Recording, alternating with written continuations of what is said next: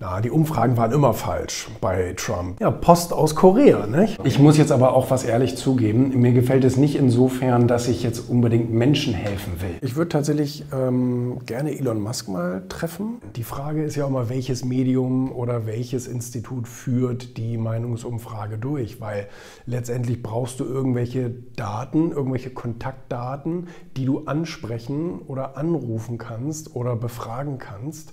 Und ähm, bei Online-Medien ist es sehr, sehr tendenziös. Also das heißt, wenn jetzt irgendein Fox News oder irgendein Breitbart oder was weiß ich ähm, eine, eine Umfrage startet, dann ist es relativ wahrscheinlich, dass sehr viele republikanische ähm, Nutzer oder Zuschauer äh, da sind. Und äh, wenn man natürlich äh, ich sag mal, den rechten Haufen befragt, dann kriegt man auch die rechten Antworten, ist klar. Ähm, wenn jetzt die New York Times eine Umfrage macht, äh, wessen Leser wahrscheinlich zu einem größten Teil eher demokratisch und linksgerichtet sind, ähm, dann hast du da das Ergebnis. Also ich glaube, bei, Breitbart oder so wird wahrscheinlich momentan rauskommen, irgendwie 80, 85 Prozent äh, Trump oder wie auch immer.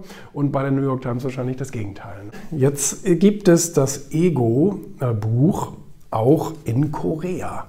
Äh, da bin ich ja total begeistert, muss ich sagen, als mein Verlag, also der Finanzbuchverlag in München, ähm, mich angerufen hat und gesagt hat, hey, es wird ähm, das Buch in Korea geben. Der koreanische äh, Spitzenverlag Dasan hat also die Buchrechte gekauft. Und das funktioniert ja so, das ist ja weltweit so. Ähm, wenn in irgendeinem Land ein Buch erscheint, und man muss natürlich ganz fairerweise sagen, äh, USA sind da natürlich Spitzenreiter, das heißt die meisten, also viele US-Bücher werden dann eben auch in andere Länder übernommen. Da geht dann ein örtlicher Verlag, wie zum Beispiel der koreanische, der geht dann auf eine Messe oder irgendwo hin und guckt, was gibt es denn so Schönes von neuen Büchern, gibt auch Literaturagenten oder Buchagenten und so weiter, ähm, die das dann, oder Lizenzmakler, die das dann verkaufen und die sagen, ach guck mal, Ego, äh, Gewinner sind gute Egoisten, das klingt ja ganz interessant. Nicht? Und ähm, dann lassen die sich das sozusagen übersetzen und, und gucken da mal so ein bisschen rein in ihrer Sprache, äh, wie sie das Buch finden. Und dann gehen die zum, in diesem Fall Finanzbuchverlag, und sagen, hallo, ihr habt da ein Buch rausgebracht von dem Backhaus, das heißt Ego, ähm, das würden wir gerne äh, lizenzieren. Also wir würden gerne die Lizenz kaufen, das Ganze in Koreanisch zu machen. Ähm, und äh, diese Lizenz, die hat dann ein Preisschild, das kostet dann kostet dann sehr viel Geld. Und ähm, bei mir natürlich nicht so viel wie bei einem Arnold Schwarzenegger oder sowas. Klar, da sind denn die Kurse unterschiedlich. Jedenfalls haben die dann ab dem Moment sozusagen die Hoheit. Also die dürfen dann ein eigenes Cover bauen, äh, müssen das auch in der Regel nicht absprechen. Ähm, ähm, der Inhalt muss gleich bleiben, klar, aber auch da können die so ein bisschen Anpassungen machen. Also zum Beispiel heißt das Buch in Korea auch nicht Ego-Gewinner sind gute Egoisten, sondern heißt ähm, frei egoistisch heißt das.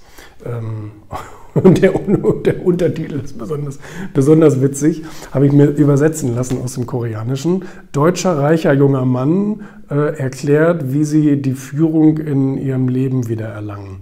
Lass dich nicht von den Regeln anderer beeinflussen und lass, all, und lass alle auf der Welt für mich arbeiten.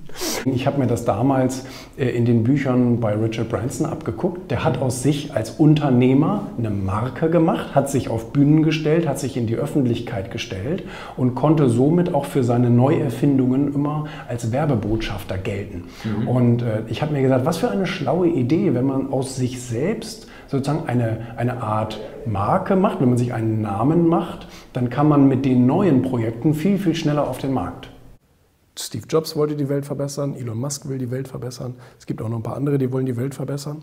Und ähm, andere wollen vielleicht eine Industrie verbessern oder ein Produkt verbessern oder ja. ihre eigene Lebenssituation. Aber es gibt so ein paar Verrückte, also ich zähle mich auch nicht dazu. Aber so jemand wie Elon Musk will die Welt verbessern und will die Menschheit sogar retten, ne? okay. indem er sie auf den Mars bringt. Und ähm, das ist ja sein ultimativ erklärtes Ziel. Ja. All diese Unternehmen dienen ja nur einem Zweck, dass der Mensch eines Tages auf dem Mars leben kann. Ah, okay. Und das ist ja auch in der Mars, stimmt, in der Mars Society sozusagen, die darüber diskutieren, wie das Leben auf dem Mars. Also die, die planen das richtig. Ne? Das ist keine Wunschvorstellung, die planen das. Ne? Mhm. Nein, aber wenn man sich darüber, wenn man sich darüber nachdenkt, das macht alles einen Sinn. Er ja. installiert seine Solarpaneele auf dem Mars, die erzeugen den Strom sozusagen für den Tesla. Ne? Die Raketen von SpaceX sind dafür da, überhaupt alles dahin zu bringen. Ja. Und ähm, wahrscheinlich auch Raumflüge. bezahlen kann man dann mit PayPal. Ja.